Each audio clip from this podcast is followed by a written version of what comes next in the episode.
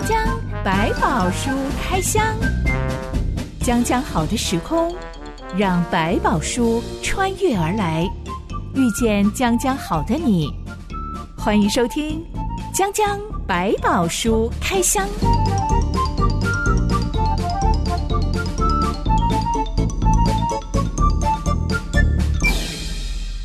百宝书里有百宝，让知心和小凡哥为你开箱来挖宝。Hello，我是知心。Hello，小凡哥。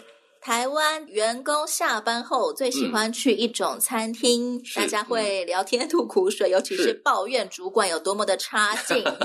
这聊天的好地方，这是一个很特别的地方，也是一个很棒的地方，叫做热炒店。热炒店是。日本人比我们更有这种下班后去一个地方，对，他们不能马上回家的。我不晓得有没有包括抱怨主管啊？对，大家总是要说说的啦。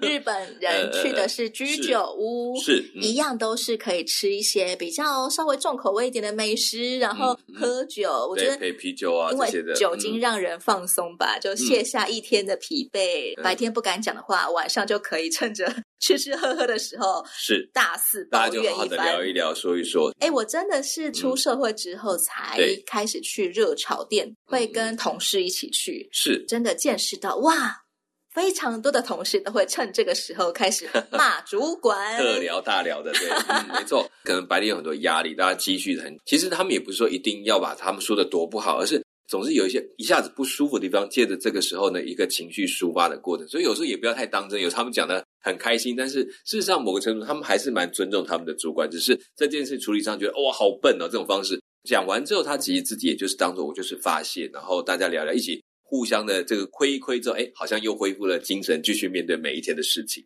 某些时候，我其实也听得出来，这些抱怨背后也藏着他们自己原本应该要负起的责任。是，例如你从来不制止主管用羞辱性的字眼、用人身攻击的方式来跟你说话，当然在你们两个的互动当中，他就继续对你人身攻击，继续用羞辱性的字眼来攻击你，等等等等等。这样子的员工就憋了一肚子的气，到了晚上去热炒店的时候，开始大骂 特骂。来发泄一番，是是。嗯，下凡哥，你会支持这样子的员工？嗯、应该要告诉主管，请你不要这样子讲话吗？我很不舒服。是我，我觉得有一些，如果是他们有的关系真的超好的上司跟主管之间，用词上可能感觉我很讨厌，但是他有没有真的觉得很在乎？有时候就是故意拿出来说笑话这样子，这个就无所谓。但如果你真的感觉到已经影响到你的情绪，你真的是非常不开心了。那我觉得这个程度要反过来讲，你必须去面对它，必须跟你的主管发出你自己的觉得不舒服的地方，因为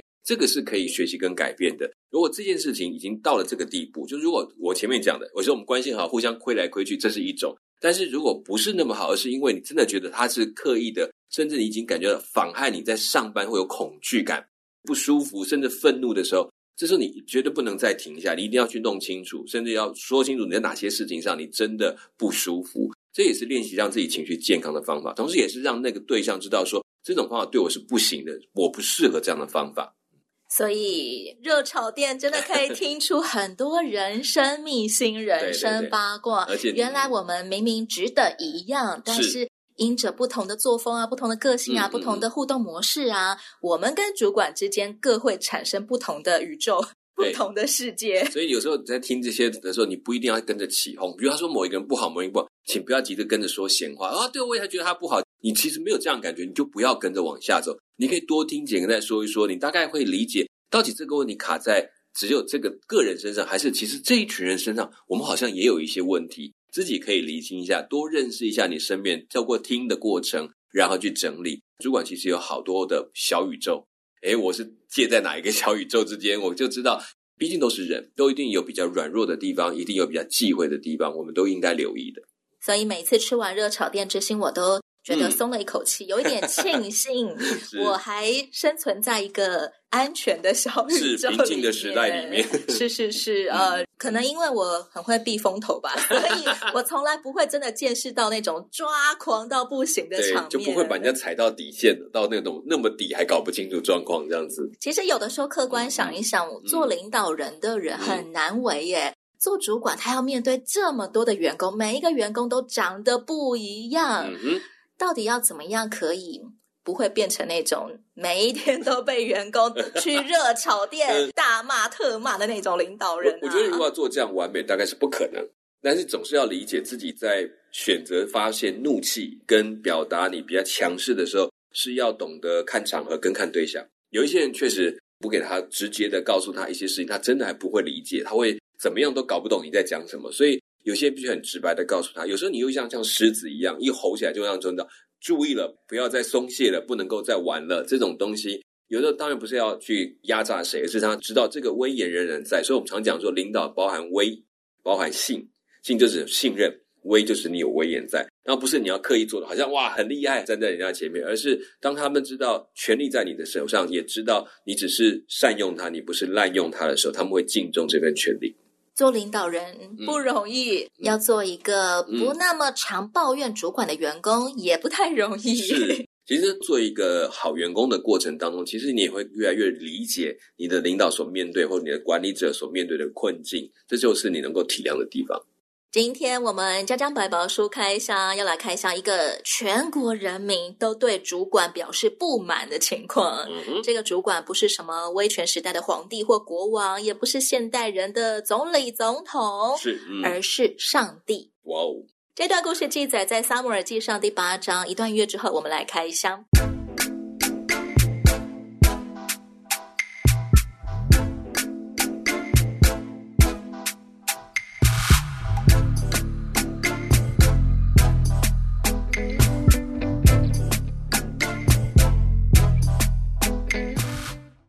撒母耳记上第八章一开始就说，撒母耳年纪老迈，就立他的儿子做以色列的士师。没想到两个儿子不行他的道，嗯、只顾贪图财力，收取贿赂，屈枉正直。嗯、这个状况大概已经发生了好多年了。嗯、以色列的长老终于受不了了，他们来找撒母耳说：“看呐，你年纪老了，你的儿子又不行你的道，现在请你为我们立一个王，治理我们，像列国一样。”夏凡哥，我们先来聊聊撒母耳的儿子。是是是，我们先前都开箱过。历史难题是撒母耳如何警告他的老师以利，没有说警告了，他只是详实奉令去传达讯息，转达。对，上帝告诉我的话，你再不管教你的儿子，你看你的儿子比看上帝还要重要。对，呃，即将大祸临头，临到你们后代子孙喽。嗯。其实以利听这番话听了好几回，最后一次就是萨摩尔说的。嗯、我想萨摩尔作为一个传话者，而且又是以利的学徒，他不会不知道放纵儿子会有什么下场。是，怎么现在萨摩尔的两个儿子竟然变成了？圣经没有形容他们无赖，但圣经形容他们贪图财力、收取贿赂、屈枉正直。判断是非上是靠别人给的钱财来定是非。这是非常危险的事情。怎么会有这种风水轮流转的情况啊？这这也有人提到说，会不会是因为撒母耳太负责任了，然后就把很多事情都揽在身上去做，所以没有时间教导他的儿子。这个我们不能够这么快的定案，毕竟我们不在那个时代。到底这两个孩子受了什么影响，我们也不知道。但这件事情，我相信对撒母耳来讲，并不是一件快乐的事情。也可以看得出来，既然这些长老会来找撒母耳来谈这个事情。还敢跟他谈着，可见 Samuel 并不是一个所谓会掩饰家里的错误的事情的人，所以他们才敢跟他讲，就他还是很重视正直对错。所以这些事情可能在这个时间当中，没有人特别告诉 Samuel，Samuel 可能并不清楚，并不那么知道说，哦，我两个儿子一直在做这些坏事。也有可能这两个儿子所谓的收取贿赂，并不是、嗯。大家台面上能够看得出来的，是嗯、也是慢慢慢慢酝酿久了。嗯、我们看看，经过两位年轻事师经手的案子，嗯、后面的发展才慢慢能够窥之一二。对，而且也没有什么证据可以控告他们。是，那另外也可能就是说，在这过程当中，我也发现以色列百姓对于这件事情似乎有了反应，开始对对错之间是非的问题，甚至他们觉得看得出来。这是不应该，这是不对的。也可见，在撒母耳带领这段时间，他也帮助整个以色列百姓建立了正确向上帝献祭以及这些评断是非的一些标准。他们可以看得出来，这两个儿子是因为贿赂或因为什么其他不好的方法来断定是非，来滥用他的职权，所以他们才能够向撒母耳提出很清楚的说：“我我觉得孩子做错了事，没有行你的道。”的确，人民的素养可以从他们怎么看待我们的信仰领袖出问题了这件事上显出来。没错，毕竟以前以色列人从来不会去提醒大祭司以利：“哎，你这么老了，你的两个儿子胡作非为，你都不管管吗？”是，以前也从来没有人指责以利的两个儿子，嗯，甚至还邀请他们：“我们要打仗了，你们两个扛着约柜来吧。”是，所以撒母耳治理的这二十年来。以色列人的信仰素质是真的有提升的，可是他们也就更在乎跟上帝的献祭跟关系，所以也会留意哪些事情不公义、不对、不正确，所以他能够反映出来。那发现这两个儿子是没有可能没有针对事情做任何的回应，甚至还是有他的这样的继续的举动，所以他们就决定找撒母尔来，他们也敢去找撒母尔来谈这个事情了。到底我们该怎么在万喜当中看待这些事情呢？毕竟这些事情现在在教会里面仍然发生。看到一些德高望重的牧者，嗯、他们不一定有名，但是大家都知道，他们真的是清清洁洁的，是正正直直的侍奉上帝、侍奉人。嗯、但是他们的孩子却成了社会新闻八点档的头条，是那样子的孩子。对，我们在万喜当中到底该怎么看待这样子的事情啊？我想这些事情对我们来讲，大概第一个当然还是要指出大家的是非对错。但是不要给予这样的一个牧者或家人太多的苛责，因为毕竟一个孩子到一个年龄程度，他要为自己所做的选择负责。这个家长不可能一天到晚跟在他的身边，当然可能前面一定有一些可能遗漏的，或者我们讲撒母耳真的像他有一些猜测这样的工作太忙碌，忙碌更没有时间管小孩，就让孩子任凭他发展。表面上可能看起来也都好，这现在家里很乖，可能沙漠也很严厉，但是出去就是另外一个样。这可能也都会发生，所以我们很难去定断是非。但我们怎么样从陪伴这些所谓教会的领导者，帮助他们一起照顾这个家人，陪伴这些孩子们的成长？我相信这也是我们可以做的事情。事实上，事后我们大概也只能祷告、惋惜，陪他们一起走过那条伤痛的路程。话说，撒母耳已经得知两个儿子的事情，嗯、但是却没有。革除两个儿子的士师身份耶？嗯、是这一点，我其实到现在我也没有百分之百答案。我不懂为什么以利有这一招，他呢却在当中好像就没事了。可能是在这过程当中，他们犯下的一些罪行，大概还不至于要把他整个命去夺掉，或者是怎么样的情况。他们可能还是有其他可取之处，所以保留他们一些工作的范围。但是呢，也在这当中失去了以后继续继承这个工作的机会。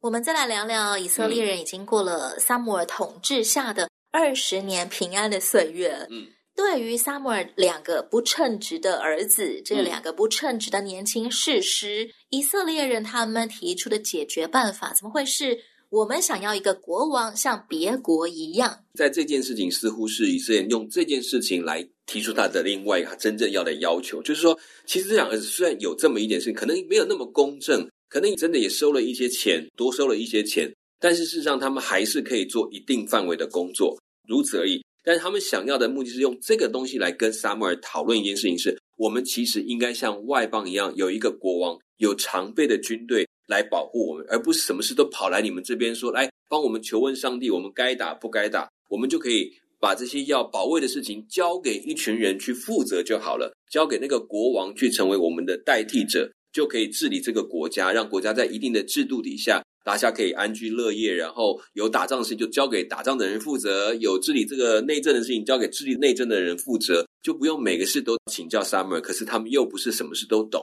等得很复杂很麻烦，所以他们希望我们要像别的国家有一个王，什么事情有各个分层不同的官员来为我们处理。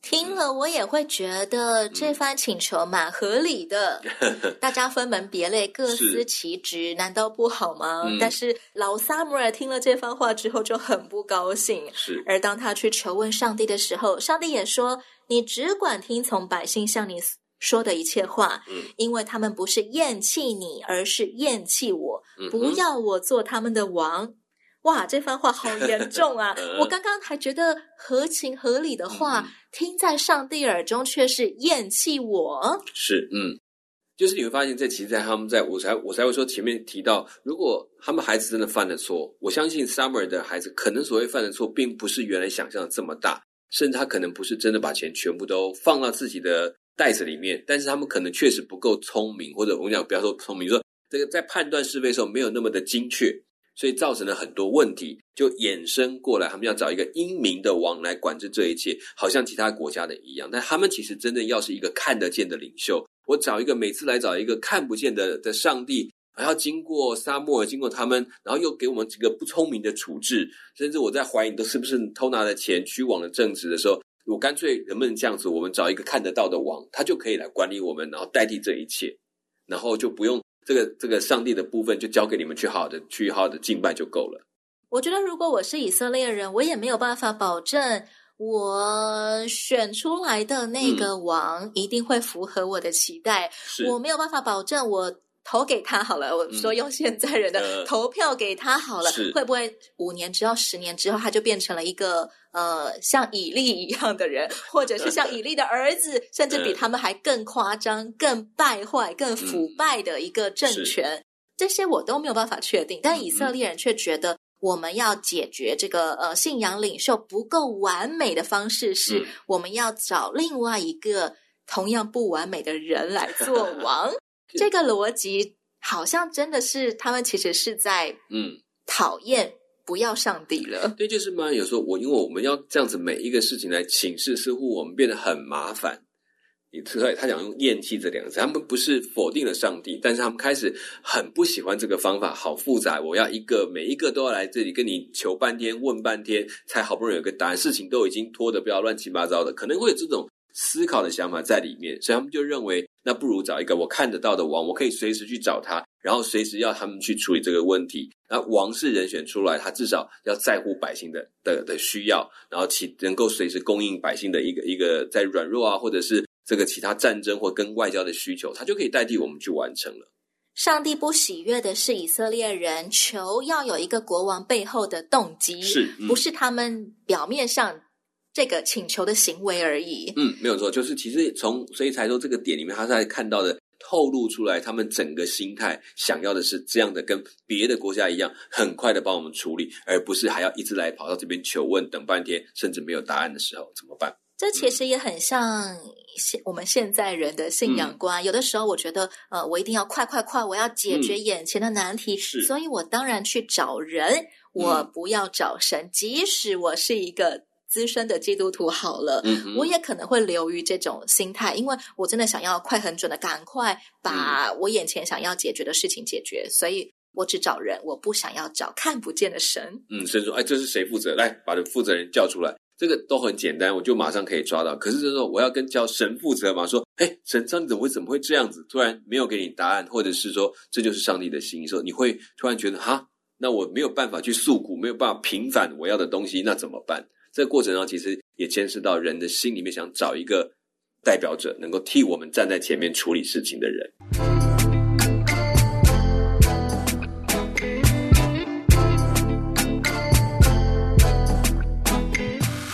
上帝明明不喜欢以色列人的动机，是，但他还是吩咐撒母耳说：“去吧。”自从我领他们出埃及的日子到如今，他们离弃我，侍奉别神，正像他们从前所做的一切事情。现在他们也照样向你做了，意思就是说啊，不稀奇啦，我知道老样子，他们又来了，从头再来一遍。是上帝说，现在你只管听从他们的话，不过要严厉的警告他们，告诉他们将来王会用什么方式管辖他们。嗯哼，我有一点困惑，为什么上帝明明不喜欢，还是答应呢？嗯、只是你要告诉他们要付上什么代价就好了。嗯，真的就好了吗？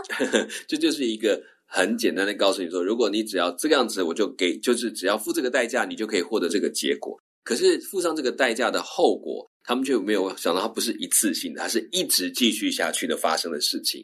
所以人有没有办法想清楚，是你要一个王，接下来这个王跟你要所求的东西，可能就不是这么简单就过去。而且一个王下来还有另外一个王，一个王下来另外一个王，还是你要只要一个王？但对。对上帝来讲没有关系，既然你们要，你们来试试看这样的日子吧，有点这种概念。既然你们说要，我就给你试试看，这也让你去体会一下，让你最后是真的决定甘心乐意。我仍然要我这位上帝，我不要用人的君王。其实这就是我们在上帝要给我们经历的过程的原因，是让你不是只是好吧，我不得不听，我就是不给你，所以你只好听。说我可以给你，但你想想看，会经历什么苦果、跟后果、跟过程的辛苦。但是至少有一件事，当我回到上帝面前时，我甘愿，上帝要我们是很甘愿的认他为主，要很心甘情愿的相信他是我的王。这个东西才是上帝认为最宝贵的那份信心，而不是不得不好啦，反正没办法，我就只好信，不信你就要打我屁股了。这种概念去思考，我觉得人不见得真的听完这番代价就有办法可以做得到。诶，是，例如他们从来没有想过会有。征兵制这件事情，但是，一旦有国王了，国王会叫我的儿子去打仗哦。国王会叫我的女儿去皇宫里面做菜烤饼哦。嗯、国王会说，全国所有最肥沃、最好的田地都是我的哦。而且你们辛苦工作、劳作的成果要缴税给我哟。嗯、这些他们从来这种这种制度，他们从来没有经历过，嗯、怎么可能光是听上帝呃？跟他们讲一讲一讲这些代价，嗯、就有办法说，嗯，好，没问题。我们真的确定，我们就是要一个国王。其实他们的这里面，当我在我们在想象这个我要的东西的时候，谈起那个代价，我们很容易轻看它，就是哎，也没有多少嘛。你看人家还不是活得好好？你看那几个国家，不但是这个有国王，而且里面这个建设又好，又有军队，什么都有在发展啊。对了，他们也有缴税啊，他们也有怎么的。好像一切就很简单，在在这个想要的时候，把一切原来要付的代价都看得轻易了，因为你要，所以也看得出来人心在这个方面要很小心去衡量。当你很喜欢的东西的时候，你难不免给它加成许多，然后把那些代价看得轻了好多，要很小心。我有个基督徒姐妹最近跟我分享说，她偶然遇到了她的国中同学，嗯，她非常惊讶，她的国中同学现在过的生活跟。国中时期，他描述自己未来要过的生活是天差地别。他说这个国中同学，国中的时候是非常热爱向同学传福音的，嗯，还跟大家说耶稣很好，大家一定要相信他，很热血在传福音的一个基督徒。甚至还跟同学说，我将来要当牧师。哇，好励志啊！但长大之后，他再一次遇到这个同学，这个同学过着。呃，几乎是相当于社会新闻版面上才会看到的生活。嗯、哇，完全不同样貌。当、呃、你问他，他不再信耶稣了吗？他说没有，我还是信。但是我觉得我现在的 lifestyle 就像我的毒品一样，我离不开它了。是，我真的很需要过这样的生活。他实际上是真的有在吸毒的。是，呃，所以他理解那个吸毒的可怕的地方。但是他形容的毒品不是指他真正在吸食的那个毒品，哦、他形容说他正在过的整个生活方式是他的毒品。是，他仍然记得他的耶稣，对，但是他说他离不开他的生活，所以被绑住的感觉。所以这个基督徒姐妹跟他吃了一顿饭，恳、嗯、谈了几个小时，嗯、他还是决定他要继续过那个像毒品一样的生活。我觉得这真的是人没有办法付得起的代价耶。是，即使有可能，上帝已经提醒过他了。对，嗯，你真的要过这样生活吗？你可以去，但是你会赔上你的健康，赔上你的人际关系，是，赔上你的名声，嗯，一切都赔上，你还是要去吗？嗯，这个女生还是去了，是，而她深陷在这样子的生活当中。仿佛就是一滩烂泥，完全没有救了的光景。嗯、这不是人可以付得起的代价耶。甚至我可以说，他可能还没有意识到自己到底付上了多大的代价，只觉得这样子也 OK 嘛。然后我也喜欢嘛。其实我们回头来看，当我们跟耶稣的关系建立在一种“哦，你很好，耶稣很好，但我过得也很好”，这两者其实是没有关系的。但当我如果理解，如果没有耶稣，我生活不可能好。的时候，才会开始走进另外一条路上。世界上的人谈到耶稣这个名字，大部分人都没有恶感，都说：“哦，不错啊，耶稣很好啊。”哦，这个你说他是神，我也觉得他是神啊。大概很多也可以这样想。可是他是你的神吗？如果不是，那还是无关。每一个信主的过程，甚至我们也曾经跌倒、失败，然后觉得厌恶自己到的程度，突然觉得上帝，你还要我吗？你还可以接受我吗？我都已经走成这个样子了。你仍然是神，我相信，但我已经不配让你去救回来了。像这样的孩子，我觉得他基本上他已经有点厌恶自己到一地步，说我就是一滩烂泥了，我就已经习惯过这样的生活了，不用管我了。我我知道上帝是上帝，没关系，但就是如此。但他反过来，如果他突然再想清楚，我想脱离耶稣，你愿不愿意救我？当这时候他重新被救拔出来，他就才能够知知道说。原来我真的可以回到原来的生活里面，而且是我真的喜欢回到上帝面前的生活，这才是我们真正期盼的。那这一段的时间的过程，也许是过程。我相信有一天他会醒过来，他知道他自己不能救，但上帝可以救他，才能改变这一切。只有上帝真的是救主，而不仅仅只是一个爱孩子的家长而已。是我们人的家长很难愿意让孩子真的。去选择他想选择的，因为我们已经预期了，你选这条路你会撞得满头包哦，甚至是坠下深谷哦。对，所以一旦孩子非常坚定的说我要选这条路，家长一定会竭尽所能拦阻他、禁止他，甚至把他关起来都有可能。因为我们不是救主，我们没有办法从他付的代价当中把他救出来，所以就只能把他拉住。是，但是上帝他是真的有能力可以拯救。可以恢复，即使孩子真的呃、嗯、生命垂危的时候，是因为他的选择而付上这个生命垂危的代价的时候，上帝仍然能够拯救他。其实他也尊重我们是人，上帝给我们有一个非常重要的自由意志，你可以选择。所以好歹都说了，你自己做决定。所以当他做了决定之后，当然上帝还是有怜悯。如果你真的发现我错了，把自己已经搞砸，什么都没有的时候，那时候上帝仍然愿意救，但你要不要抓住？把握还有一点点机会的时候，那那个你就会更体会他的是我的主，并且是我的救主，这件事情就真实的发生在身上，那就会完全不一样。最后，我们来聊聊今天这个祷告，是怎么样可以让我们学到一些功课呢？我们很常在祷告当中跟上帝求一些东西啊，嗯嗯，而我们甚至可能没有发现，我们求这样东西背后的动机，其实是因为我看了太多人都是这样。我好羡慕他们，所以上帝求你给我这个，我想要跟那些人一 样。是，嗯，上帝会真的就让我们去了吗？或者他怎么样光照我们的动机，嗯、帮助我们重新厘清、重新选择呢？这边有提到说，他曾经跟撒母耳讲说：“你们如果这样会发生什么事情？”好，当我们也在求说：“主，我真的好想要一个王哦，你让我们有一个王吧。”当你讲完之后，你愿不愿意停下来？给上帝一点时间做一点回应，甚至引导你去思考接下来的光景是什么。然后你再求一句话是：就若这是你觉得对我好的，愿你成就；若不是，就要求你拦阻我。我仍然求这个主权在上帝的手中，是以你的喜悦，而不是以我的喜悦来看的时候，我觉得在那个安静的过程当中，让上帝有一些话可以对我们说。不要讲完了就等着转头去看有没有奖品来了，而是讲完了停下来。感受一下，上帝好像对你说啊，圣灵要在你心里面动的工，你那个不平安的感觉会不会开始越来越清楚，或者是开始对你有一些提醒，甚至一些你发现我其实原来不需要，因为我的王一直在我的眼前。有的时候我们会容易在祷告当中，好像把上帝跟别人放在天平的两端，嗯，呃，我在天平的左边。我已经听过了，有三十个人都是这样子过生活的。对，我好羡慕他们。而上帝这一头只有上帝，嗯，我不确定他到底想要我怎么过生活。嗯嗯。而有的时候我们容易落入一个陷阱，就是我们。在祷告当中，把上帝跟这三十个人放在平等的地位上，是祷告来祷告去，最后的结果是我们觉得我要选择少数服从多数，我就选择了那三十个人的那一边，而不是把上帝放在最高主权的那一个位置，单单的来寻求他。上帝，你想要我怎么选择呢？嗯嗯，不在乎人说的好或不好，嗯，单单就是。